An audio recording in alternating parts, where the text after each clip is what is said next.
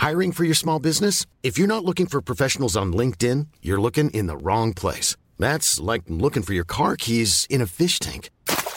LinkedIn helps you hire professionals you can't find anywhere else, even those who aren't actively searching for a new job but might be open to the perfect role. In a given month, over 70% of LinkedIn users don't even visit other leading job sites. So start looking in the right place. With LinkedIn, you can hire professionals like a professional. Post your free job on linkedin.com slash spoken today.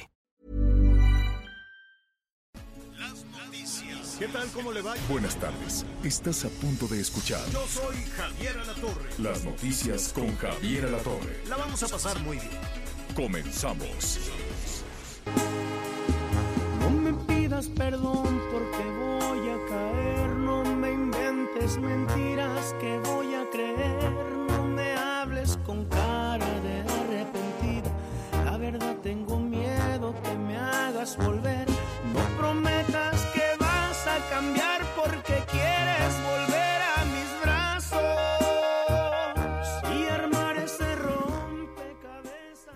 Bueno, pues ahí está. Le prometemos que, que nos vamos acercando a... No, todavía está lejísimo la orilla.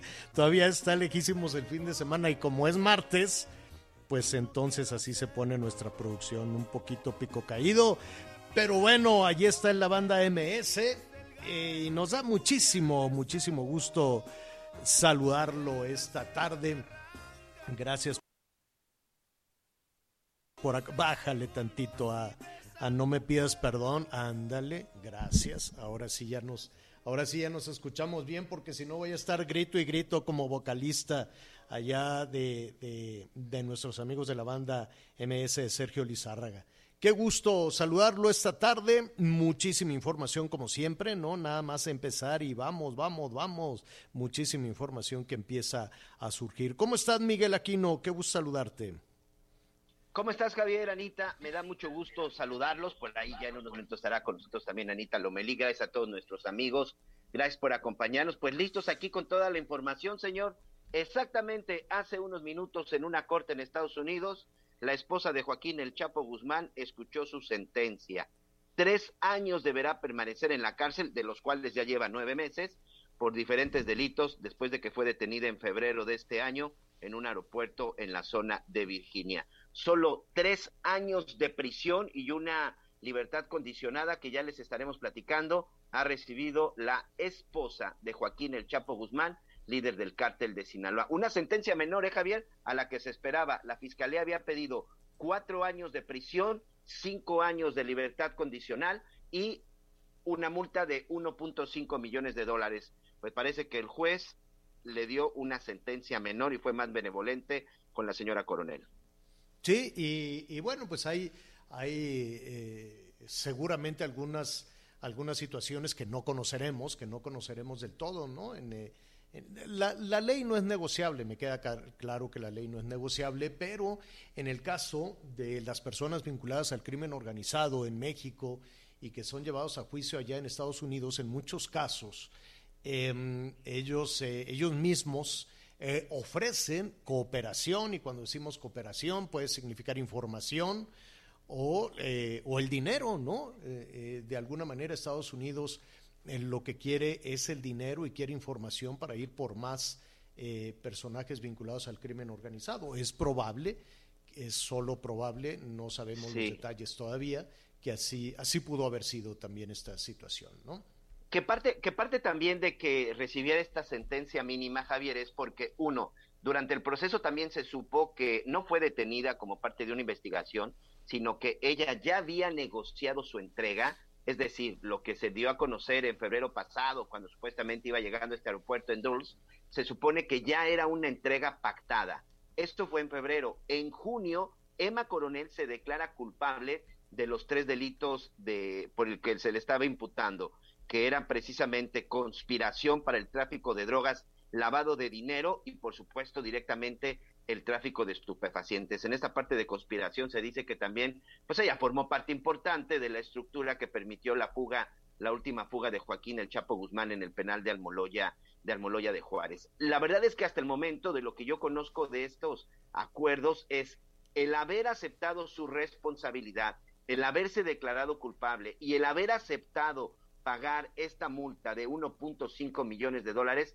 fue lo que le permitió a Emma Coronel recibir una sentencia tan benévola. Además, parte de los argumentos que hoy dio ante el juez eh, Rudolf Contreras, quien fue el encargado de este caso, fue que es primo delincuente, es decir, que no tenía ningún antecedentes penales, que en determinado momento su intervención en estos tres delitos no era de suma importancia. Eso es cierto, la verdad es que ella nunca ha sido considerada como la, la lideresa, la verdad es que los hijos del Chapo Guzmán son los que se encargan del negocio, y la otra parte que argumentó que sus gemelitas no podían crecer sin sus padres. Recordemos que ya su esposo pues está en esta, en esta prisión de máxima seguridad en Colorado, señor.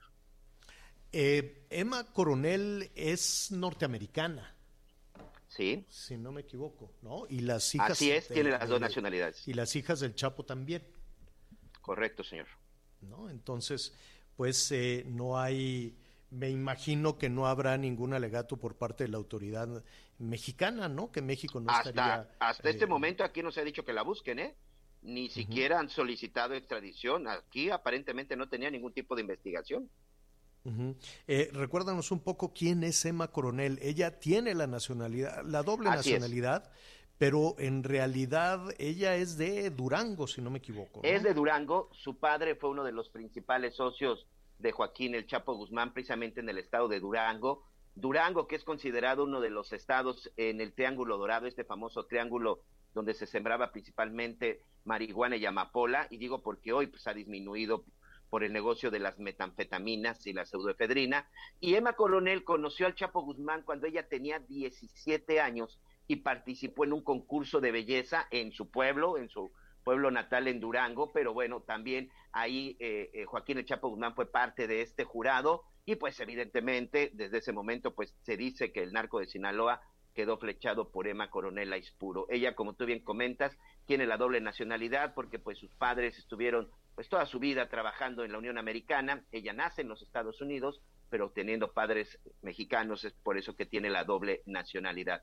Cuando ella eh, pues queda embarazada y se va a Estados Unidos, allá nacen también sus gemelitas y también tiene la doble nacionalidad, por un lado por parte de la mamá y por supuesto mexicanas por el lado del papá. Así que Emma Coronel fue tratada, fue sentenciada y también pues se llevó a cabo una negociación pues como una ciudadana americana, Javier. Bueno, pues ahí está, es la información que está sucediendo en este momento, son tres años de prisión. A diferencia de las leyes eh, eh, en México, en muchas ocasiones cuando se dictan estas sentencias de tres años o menos de tres años, pues esto significaría, de desde luego que todo dependería también de, los juzgados, etcétera, etcétera, que pueden las personas con esa sentencia salir de prisión en poco tiempo. En el caso de los Estados Unidos, no sé, probablemente tenga que cumplir esa sentencia de tres años. Sí, y, insisto, y además ya tiene nueve meses, ¿eh? Ya tiene nueve meses, en teoría nada más le correspondería cumplir 27 meses, que estamos hablando de dos años, tres meses, es lo único que le faltaría.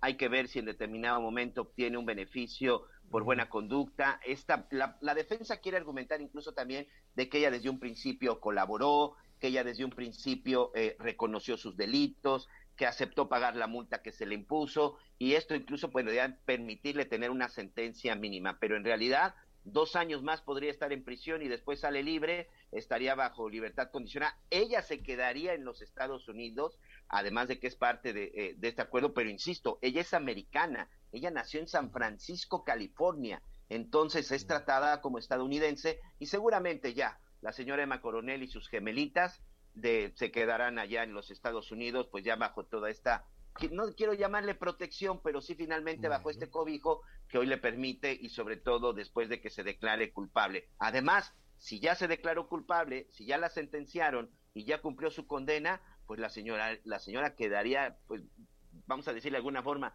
libre de culpa, Javier, y a disfrutar pues todavía lo que le queda y lo que le tiene, porque por supuesto la fortuna de Emma Coronel no es de 1.5 millones de dólares. Bueno, pues ahí está esa información en desarrollo. Un poquito más adelante vamos a, retomar el, caso, le diremos quién es Emma Coronel. Una influencer además a través de redes sociales, muy popular, este, programas de, televisión, en fin, ya, ya lo estaremos este, viendo, retomando y seguramente le están ya ofreciendo pues este algunos contratos, ¿no? Eh, personajes que se acercaron también con estas realities, con estos programas. Ya formó parte de una serie, ¿eh? Ajá, así es. Ella ya formó parte de una serie que se grabó en Miami, una serie que ha sido muy controvertida. Por fortuna esa serie no ha llegado a la televisión mexicana. Y digo por fortuna porque se trata de una serie en donde los protagonistas son los hijos, las parejas y los familiares y amigos cercanos de los narcotraficantes más famosos que han existido en el planeta. Y hablamos desde los familiares de Griselda Blanco, la que fue principal socia de Pablo Escobar en la década de los 80 en Colombia, por supuesto de los hermanos. Le van a hacer una serie aparte, ¿no? aparte, sí, la serie de Dema Coronel. Ya, de, y la de Griselda también, creo que, digo, de ficción, pero, pero ahí está, ya ves lo popular que son todas estas series a, partir del narcotráfico. Bueno, pues ya lo estaremos eh, eh, retomando.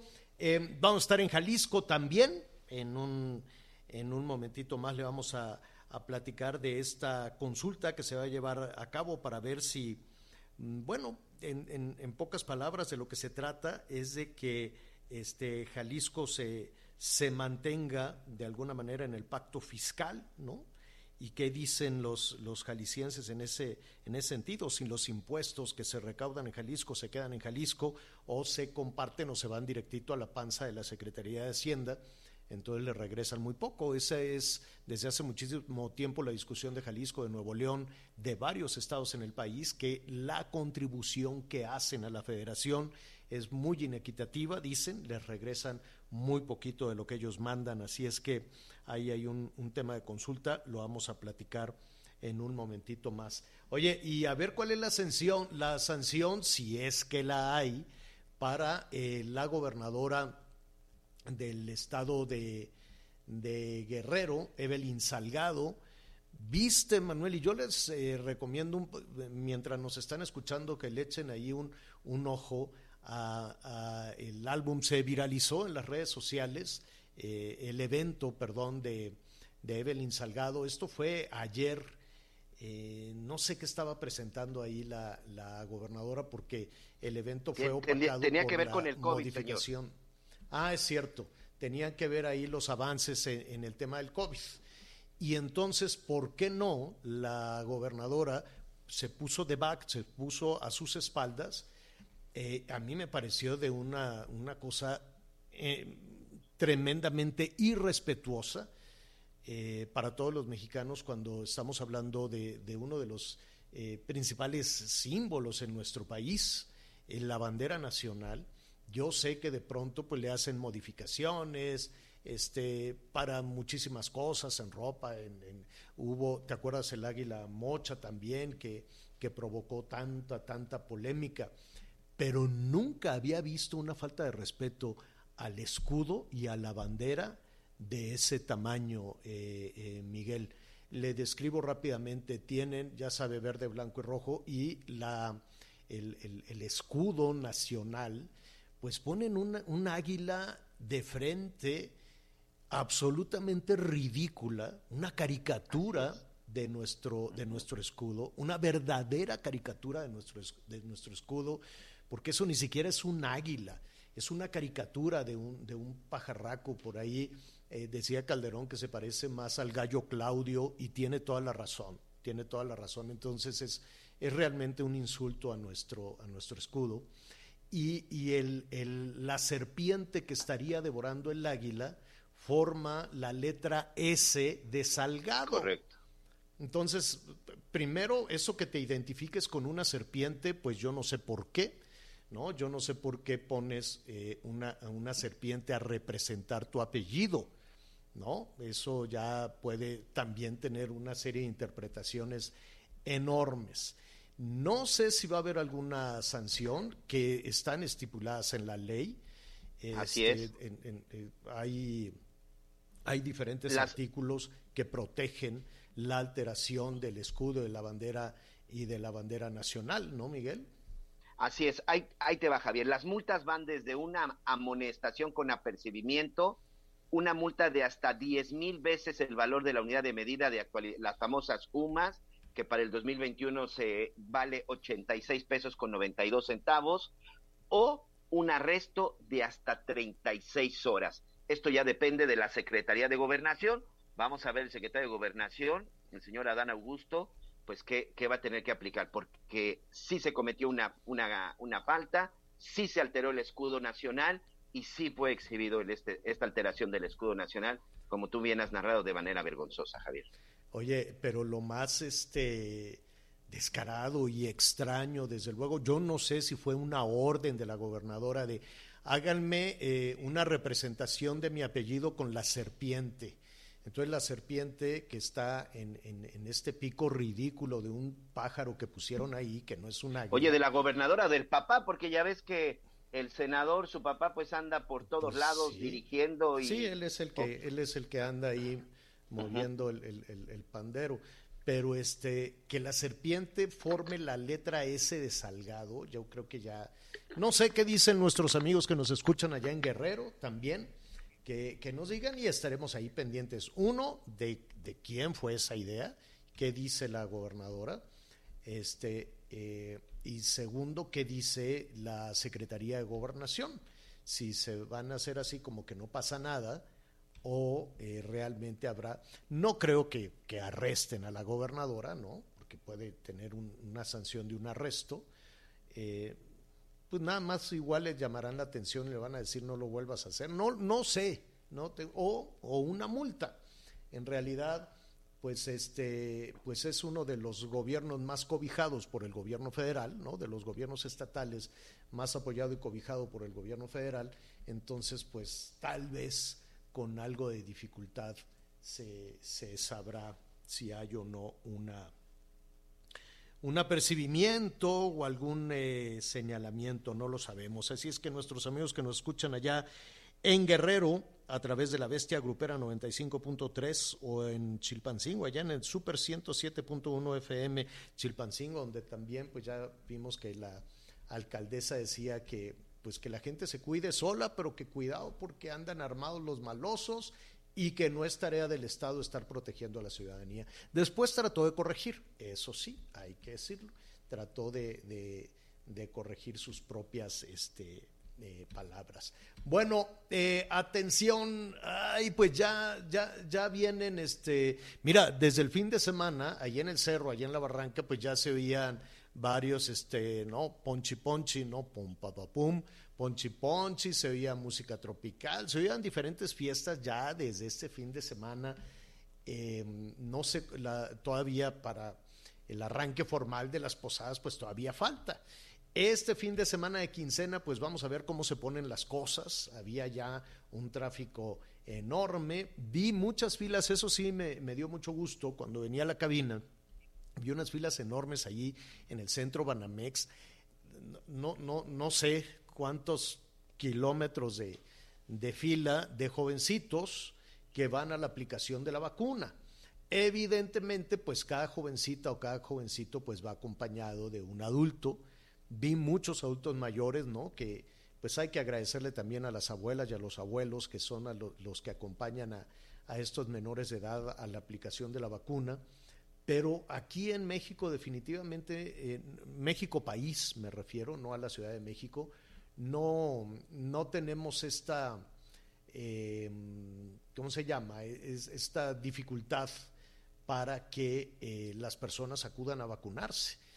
Yo sé que eh, se llevaron a cabo diferentes campañas este, para convocar a las personas a que acudan a vacunarse, pero es al, contrario de en Estados Unidos o en Europa, donde pues las personas, este, hay muchas personas que no se quieren este, vacunar hay países que ya lo están tratando de hacer obligatorio, que de hecho van a, aplicar multas a las personas que no se vacunen. No es el caso de México, definitivamente. Aquí las filas son enormes, enormes, para que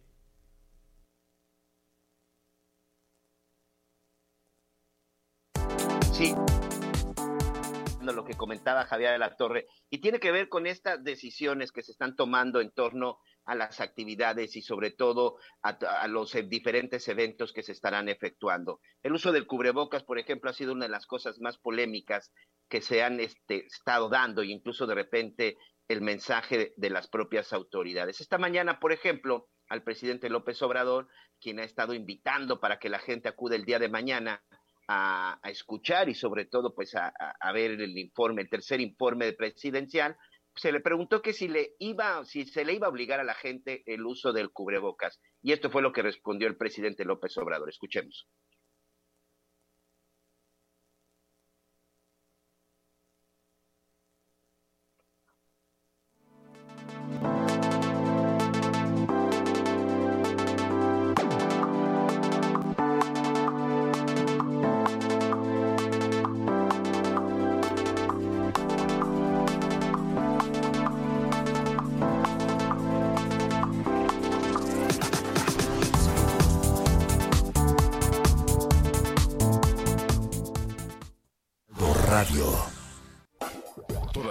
Información. Continuamos. Regreso con toda la información. Ya sabe, de repente aquí las cuestiones técnicas, pues este, se ponen, se ponen medio, medio nerviosas. Pero bueno, unos minutos más está con nosotros de nueva cuenta el licenciado Javier La Torre. Por lo pronto vamos hasta el estado de Jalisco. En los últimos días, pues se ha estado llevando a cabo una consulta para sobre todo decidir, para determinar y sobre todo para decidir por parte del estado de Jalisco pues, ¿qué va a pasar con este famoso pacto fiscal con el gobierno federal? ¿De qué se trata? ¿Por qué se está llevando a cabo este ejercicio de participación ciudadana? Yo le quiero agradecer a César Díaz, secretario técnico del Consejo Estatal de Participación Ciudadana en Jalisco, estos minutos en las noticias con Javier la Torre, y sobre todo, señor, pues para que nos trate de explicar un poco por qué se tomó la decisión, primero que nada, de llevar a cabo esta consulta popular. Gracias.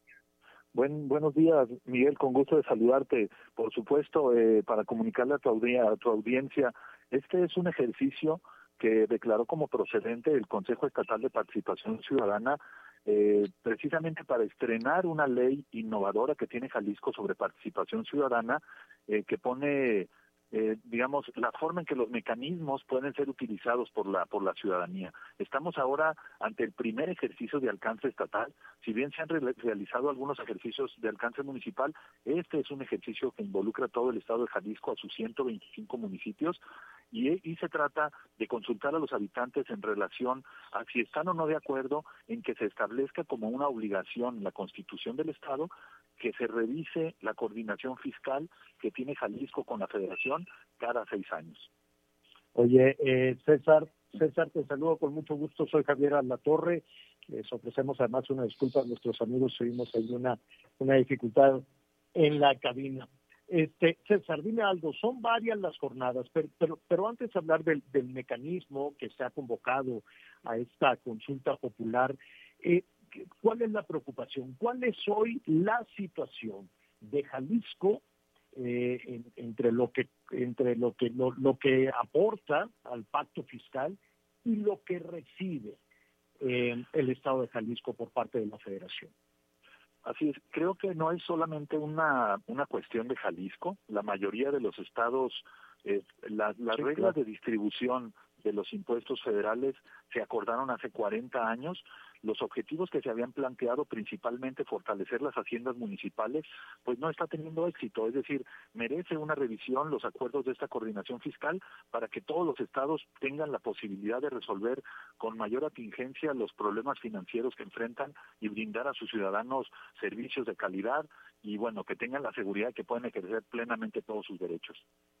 Estás eh, tocando además un punto medular que son los municipios y aquí hemos visto cómo va la, gran mayoría de los municipios en este país, independientemente de, de sus este, de, qué partido los eh, llevó a las autoridades al poder, están batallando muchísimo con recursos.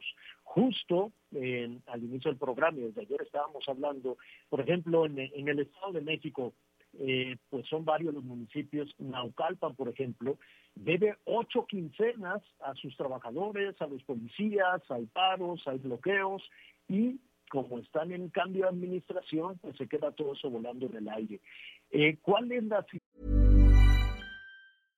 I'm Sandra, and I'm just the professional your small business was looking for. But you didn't hire me because you didn't use LinkedIn jobs. LinkedIn has professionals you can't find anywhere else, including those who aren't actively looking for a new job, but might be open to the perfect role, like me.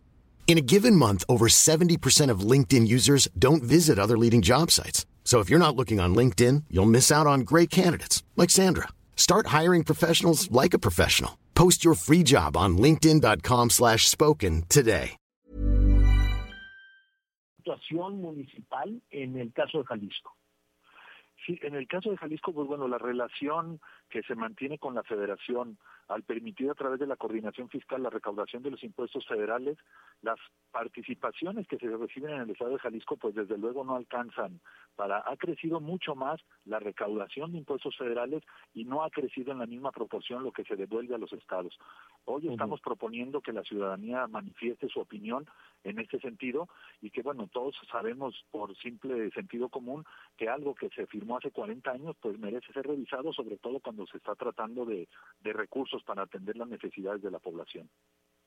Eh, eh, respecto al mecanismo de la consulta, este, entiendo que eh, eh, iniciaron ya. ¿Y cómo les fue con esa primera parte y cuál es la perspectiva para lo que sigue? Iniciamos ya efectivamente con un ejercicio muy tranquilo, muy ordenado, muy fluido, con unos incidentes eh, muy poco relevantes y principalmente queremos destacar que en esta jornada es la primera jornada de dos días, de cuatro que serán, es decir, son ocho días, cuatro fines de semana consecutivos, en, en los que se estará cubriendo la extensión territorial del Estado. Son 125 municipios, son 970 centros de recepción de opinión ciudadana y este gran despliegue pues es sobre todo para garantizar que las personas tengan la oportunidad de emitir su opinión. En este primer fin de semana eh, tuvimos ya unos, te puedo compartir lo, lo, el número de opiniones, un total de 140.610 opiniones, con el 98% de los centros de recepción de opinión contabilizados. Esto dividido entre la participación de niños y adultos, porque este mecanismo de consulta popular en el estado de Jalisco tiene alcance para todos los habitantes, es decir, no solamente para los ciudadanos, sino para también para los menores de edad. De los adultos uh -huh. votaron 124.142 y de niños, niñas y adolescentes la cantidad de 16.468. Anita Lomelí te quiere preguntar, Anita. Perdón, no, no te alcancé a escuchar. Sí, no, ¿Escuchan? no, bueno, ¿Me escuchan? eh, Ok, ver, ahí ahí estoy. ahora sí ya te escuchamos. Bueno, tenía la inquietud. Ok, sale que ya no quieren darle la lana a la federación. ¿Esto podrá ser efectivo? O sea, ¿sí será así? ¿Se va a poder? Eh, no, lo que estamos planteando no es abandonar el pacto fiscal. Lo que estamos planteando es una revisión de las condiciones en las que se distribuyen las aportaciones hacia los estados y municipios.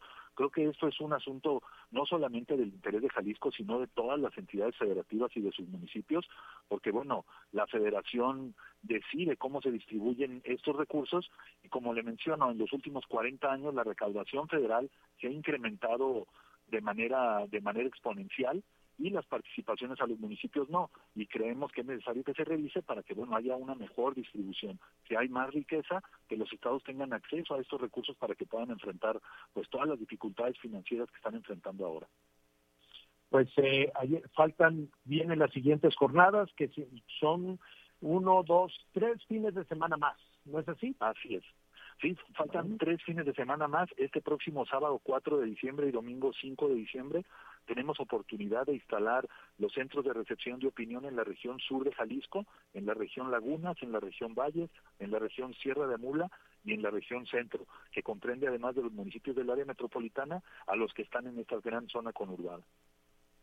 Bueno, pues eh, si no tienes inconveniente, estaremos muy cerca para conocer los resultados, ¿no? Y para, para ver cuál es la, la decisión de la ciudadanía ya en Jalisco en torno a esta consulta de, de revisión del pacto fiscal y si dicen sí, pues ver cuál es la estrategia, cuál es la ruta que se tendría que seguir en ese sentido. César, por lo pronto te agradecemos. No, estoy a tus órdenes, Javier. Es un placer saludarte y a tu auditorio. Un saludo. Gracias. Buenas tardes. Vamos en ese momento a una pausa y volvemos. Sigue con nosotros.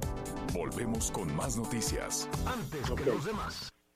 Heraldo Radio. La HCL se comparte, se ve y ahora también se escucha. Todavía hay más información. Continuamos. Bueno, pues ya estamos de regreso en las noticias con Javier Alatorre. se acaba noviembre, entramos en la recta final, ahora sí, de este año. Mucho cuidado con sus dineros, con su aguinaldo, con su quincena, tanto trabajo que nos cuesta ganarlo, hay que gastarlo muy bien. Por eso me da gusto saludarte, Aris Chávez. ¿Cómo estás? Representante de Productos Politécnico. ¿Cómo estás? Qué gusto saludarte, mi querida Anita. Pues muy bien, muy contenta porque siempre traemos muchas promociones, como tú comentas, muchos regalos para nuestros amigos que quieren seguirse cuidando. Fíjate que en esta época ya oficialmente de frío vienen algunas reuniones que ya hemos tenido, las que faltan de fin de año. Y es muy, muy importante cuidarnos y sobre todo entender que la prevención es lo más importante. Este tratamiento del Instituto Politécnico Nacional está ayudando a miles de familias aquí en nuestro país a conservar un buen sistema inmunológico, pero sobre todo a super elevarlo. Les explico. El Instituto Politécnico Nacional creó un tratamiento que refuerza nuestras defensas, que nos ayuda a elevar el sistema inmune más de 400%. Por eso todos nuestros pacientes, desde las primeras dosis, se sienten muy bien. Tenemos pacientes que se acercan con nosotros porque desean destruir desde virus, bacterias, hongos, células enfermas, por eso tenemos tanto éxito en casos como cáncer, lupus, diabetes, VIH, herpes entre otras, que mejoran significativamente.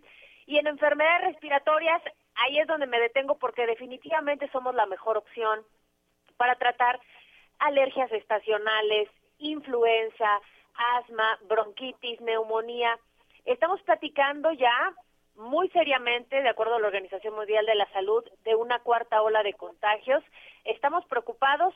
Entonces es importante empezar a tomar este tratamiento porque elevar el sistema inmune más de 400%, eso ningún otro tratamiento lo hace y se lo podemos dar a toda la familia.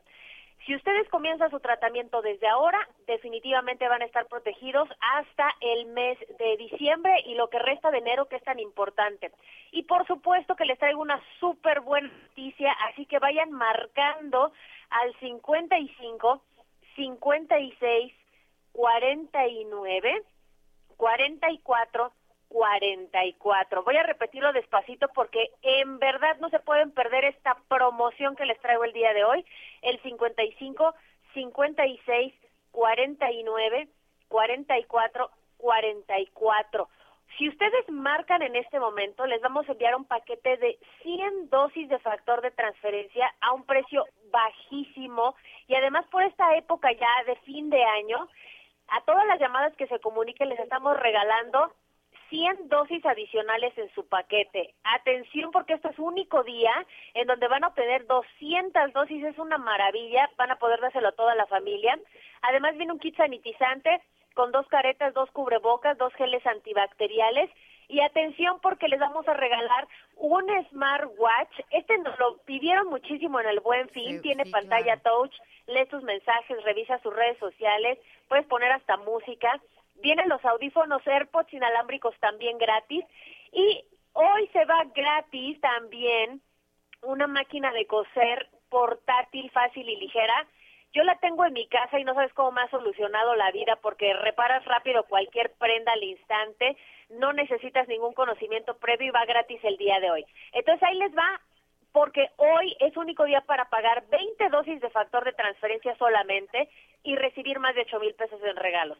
55, 56, 49, 44, 44. Y para que veas que ando bien regalona, mi querida Anita, si marcan ahorita les vamos a regalar otro paquete igualito, completamente gratis. ¿Cómo ves? Dos por uno. Voy a estar increíble. A llamarnos. Tú muy bien, mi querida Aris, como siempre, ya se fueron todos los de producción porque están llamando, pero gracias por todo. Buenas tardes. Muy buenas tardes, aprovechen. Gracias. ¿Cómo ves, Javier? No, bueno, pues hay que hay que hay que aprovechar, sobre todo hay que cuidar muy bien el, el dinero por estas fechas, ¿eh? Ya estuvimos platicando ahí de del aguinaldo y yo sé que nos queda un dinerito extra y que de pronto tenemos que pensar muy bien las compras, pero eh, y darnos un gustito, ¿no? Darnos un gustito, eso eso no está de más, pero mira, aquí lo lo lo achacoso ¿no? Es que hay que pagar las deudas, la tarjeta, lo que se debe, lo que te costó el compadre, ¿no? Lo que lo, lo, las deudas ahí que se te fueron acumulando por el año para poder iniciar con mucha mayor tranquilidad la cuesta de enero, que se ve que va a estar pesada. Así es que pues hay que tener muchísimo cuidado muchísimo cuidado con el dinero. Oiga, este, en un ratito más vamos a ver cómo, cuáles son, eh, hay toda esta convocatoria para acudir ahí al Zócalo, para acudir también a la, a la Basílica de Guadalupe. Vamos a, hay muchas personas que pues ya se están preparando para eso, las peregrinaciones. Pero antes de este tema de, del Zócalo, fíjate que estuve viendo, estaba viendo los partidos de fútbol, eh, Javier. momentos eh, la información de Jesús Ramírez. Le enviamos desde aquí un saludo a, Jesús Ramírez eh, Cuevas, que es el vocero del presidente López Obrador y entonces este puso una un sondeo que hace Eras Demotecnia respecto a la popularidad del presidente y es enorme. Sigue creciendo la popularidad y prácticamente todas las encuestas están señalando que el presidente tiene unos niveles de popularidad enormes, 71% de acuerdo a lo, a lo que está informando el gobierno federal o el propio Jesús Ramírez, 71% de los eh, mexicanos aprueba eh, la gestión a tres años, mañana se cumple la mitad, ¿no? A tres años del gobierno del presidente López Obrador. Si se tiene, perdón Anita, voy rápido, si se tiene ese 71% de aprobación, Anita Miguel, la verdad es que pues podríamos ahorrarnos los 5 mil millones de pesos de la consulta, creo yo. Así va a salir la consulta, evidentemente. Si la consulta se hace eh, dentro de eh, algunos meses. ¿La de revocación de eh, mandato te refieres? Esa, pues Esta, la revocación gran del mayoría mandato. de la gente va a decir que sí que está de acuerdo con el presidente. Entonces, un presidente tan popular no no creo que necesite refrendar su popularidad con otro ejercicio donde la gente le diga que lo quiere mucho, pues ya ya ya lo hacen las encuestadoras, ya lo hacen todas las diferentes encuestadoras donde siete de cada diez dicen que este pues que lo quieren mucho. Entonces, ¿para qué hacer después es otro proceso que va a costar 5 mil millones si esos 5 mil millones se pueden aplicar muy muy bien en otras en otras cosas. Creo yo es una humilde opinión no Oye, y, De- de- y decir de- eh, de cuando estamos viendo este tipo de situaciones ¿no? do- dos, dos cosas al respecto, porque es a casi un mes de que se vence el plazo para recopilar las 2.8 millones de firmas de apoyos para esta consulta de revocación de mandato. Todavía faltan. Han transcurrido apenas 27 días más o menos. Y bueno, pues eh, si no se cumple este, este número, no, no, no se va a llevar a cabo. Así que todavía estamos en veremos. Este, es muy posible que sí se cumplan, entonces, pues lo que tú dices, se gastará ese dinero. Y la otra, eh, la Ciudad de México dijo, todos al Zócalo, los que quieran ir, entran con cubrebocas. Y hoy el presidente, Sí, pues no, como no, quieran. no, no, no, no, no, no, los que quieran ir entran con cubrebocas. En un momento más le vamos a, a preguntar a Martí Batres las medidas. Más bien, no es obligatorio. A ver, vamos a escuchar lo que dijo el presidente hoy, hoy por la mañana. No se exigirá el uso de cubrebocas, por ejemplo. como Bueno, el que quiera sanitaria? llevar cubreboca, este, lo puede hacer, se protege con el cubreboca, o sea, si él considera que lo puede hacer, pero acuérdense, desde que inició la pandemia, pero desde antes, porque nosotros estamos en contra del autoritarismo, siempre hemos estado, prohibido prohibir, entonces no, nada de autoritarismo, y tenerle confianza a la gente, la gente se sabe cuidar, sabe lo que le conviene, son mayores de edad, nada más que sale el afán autoritario, ¿no? Pues yo no Eh, sé, ahí pero está, yo ya no sé. Anita, tú eras la que estabas de autoritaria, de todos con cubrebocas. Te prometo Vamos que a- eso dijeron. Vamos a saludar en este momento a Martí Batres, que es el secretario de Gobierno de la Ciudad de México. Qué gusto saludarte, Martí, ¿cómo estás? ¿Cómo están? Les mando un saludo, un abrazo. Un abrazo.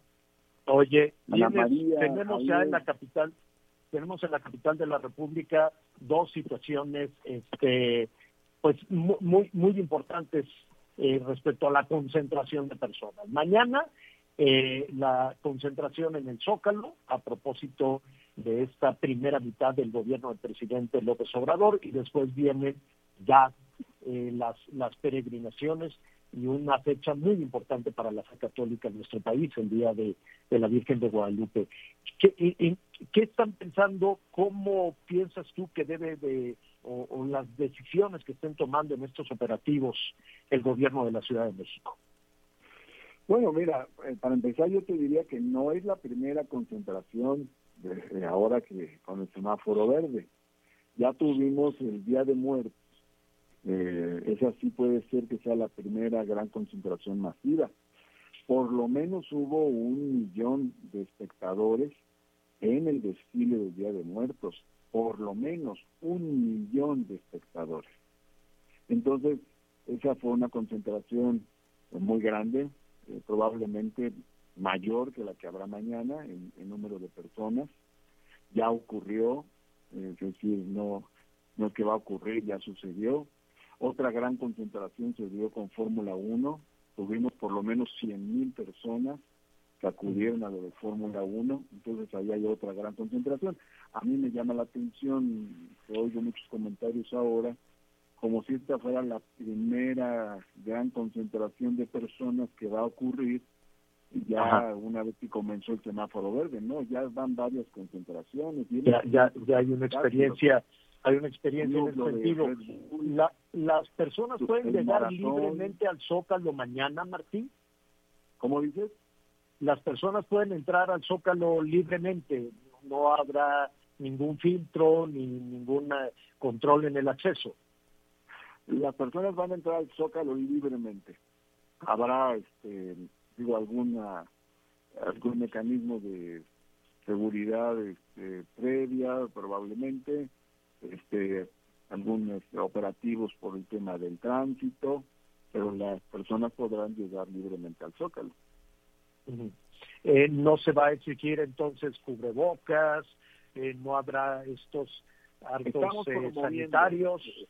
Desde el gobierno de la ciudad estamos promoviendo que se use cubrebocas. Digo, no no desde el punto de vista coactivo, ¿verdad? No, se va a arrestar a alguien por no usarlo, pero sí estamos promoviendo que la gente use cubrebocas. Es una forma de protección, este, que se use eh, cubrebocas y que la gente llegue con cubrebocas a, a la concentración del Zócalo, como lo hemos hecho en general en todos los eventos.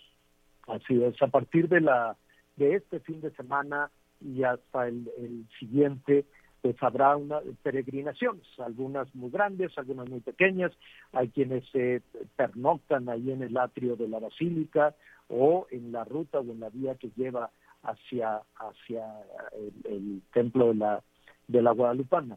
Eh, ¿Habrá algún operativo en ese sentido? Ya ya se anunció, de hecho, ayer ayer se anunció el operativo que se va a realizar en torno a las peregrinaciones en la Basílica. De hecho, ya tuvimos una primera peregrinación en días pasados. Espera que haya basílica, pero va a haber un operativo para que la gente pueda circular lo más rápidamente posible y evitar las eh, eh, concentraciones de duraderas de días. Entonces, va a haber ahí algunas acciones en conjunto con la propia Basílica de Guadalupe. Pero ese va a ser otro punto muy importante de concentración que también va a concitar seguramente una afluencia mucho mayor de personas que la que va a haber el día de mañana en el Zócalo. Entonces ahí es un buen ejemplo que pone Javier, este tema de la basílica. Sí hay, hay unos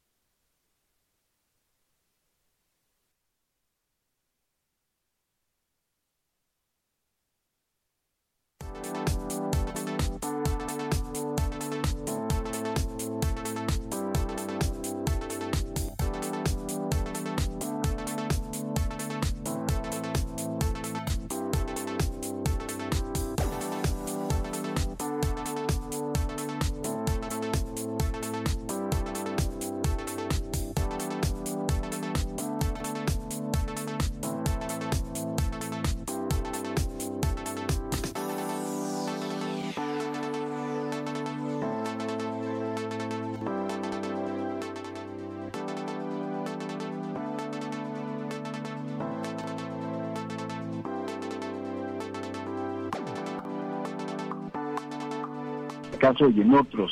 Hay que tener en cuenta que la ciudad, eh, más o menos ya en el mes de octubre, comenzó una intensa actividad, ya con el semáforo verde, y en el marco de esa intensa actividad se han venido dando ya concentraciones importantes Oye.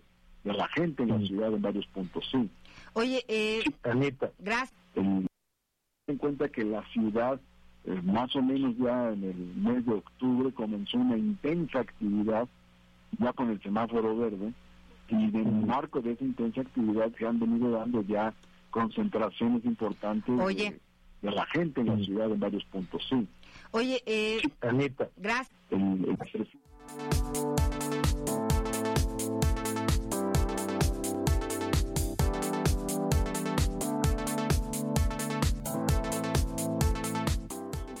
Oye, eh, Anita. gracias, Javier. ¿Y el informe de la jefa de gobierno será el domingo?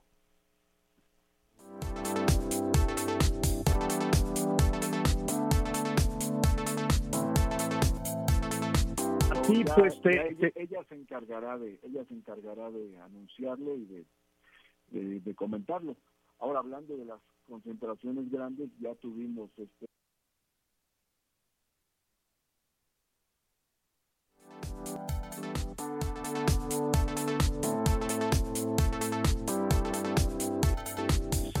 otros procesos ya empezando el año, viene la reactivación de clases en el nivel medio superior y superior.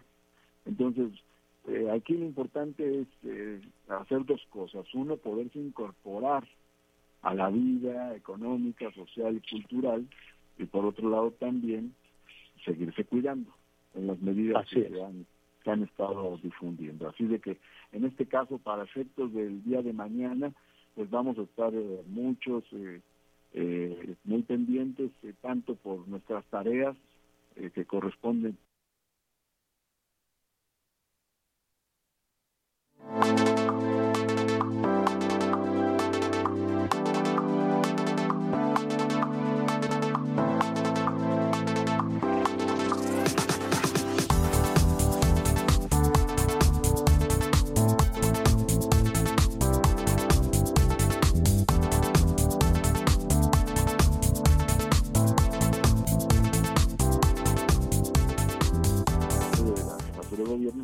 Palacio del Ayuntamiento, se informó que la entidad más avanzada en vacunación es la Ciudad de México, que cubrió ya el 100% de la vacunación de los mayores de 18 años de edad, y estamos en estos días en la vacunación de los que tienen entre 15 y 18 años de edad. Ahorita, precisamente en, en la Arena Ciudad de México. ahí sí, está- ahí en la Arena Ciudad de la- México, también en el centro de Banamex, hemos visto filas filas enormes de jovencitos, ¿no? De jovencitos Filas acompañados sí, eh, de, de algún adulto mayor. Martí, te agradecemos mucho. Tenemos muchísimos temas para, para, para platicar contigo. El tiempo se nos vino un poco encima, pero te agradecemos muchísimo estas recomendaciones para, para los siguientes días, para los eventos de los siguientes días en la Ciudad de México. Muchísimas a gracias. Estamos a la orden, como siempre, Javier. Ana Gracias. María, Saludos. Amigos. Gracias, Martí. Un abrazo. Vamos a hacer una pausa y volvemos. Sigue con nosotros. Volvemos con más noticias. Antes que los demás. Todavía hay más información. Continuamos. Oiga, pues ya se discutió más información respecto a, a esta polémica alrededor de, de, de la bandera y, de, del escudo nacional, ¿no, Miguel? Así es, Javier. La propia gobernadora Evelyn Salgado ha dicho que durante la gira de trabajo por el municipio de Igual en la región norte del estado, a invitación del comandante de la novena región militar, Celestino Ávila Astudillo, develamos un mural con la imagen de la bandera nacional elaborada y donada por artesanos del municipio de Pilcaya. Obra de arte que fue plasmada en un muro de la sala de reuniones en las instalaciones del 27 Batallón de Infantería ACAST powers the world's best podcasts. Here's a show that we recommend. The Real Housewives is a guilty pleasure for most, but if you're looking to not feel guilty about that pleasure, tune in to Everything Iconic with me, Danny Pellegrino, where I break down all the messy moments and behind the scenes antics of Bravo's popular franchise. And on Everything Iconic, I also interview celebrity guests like Kelly Ripa, Kiki Palmer, Drew Barrymore, Cameron Diaz, and more about their guilty pleasures, their past work, and so much more. So if you're pop culture obsessed and find yourself watching way too much reality TV like me, tune in to Everything Iconic with Danny Pellegrino wherever you listen to podcasts. ACAST helps creators launch, grow, and monetize their podcasts everywhere. ACAST.com.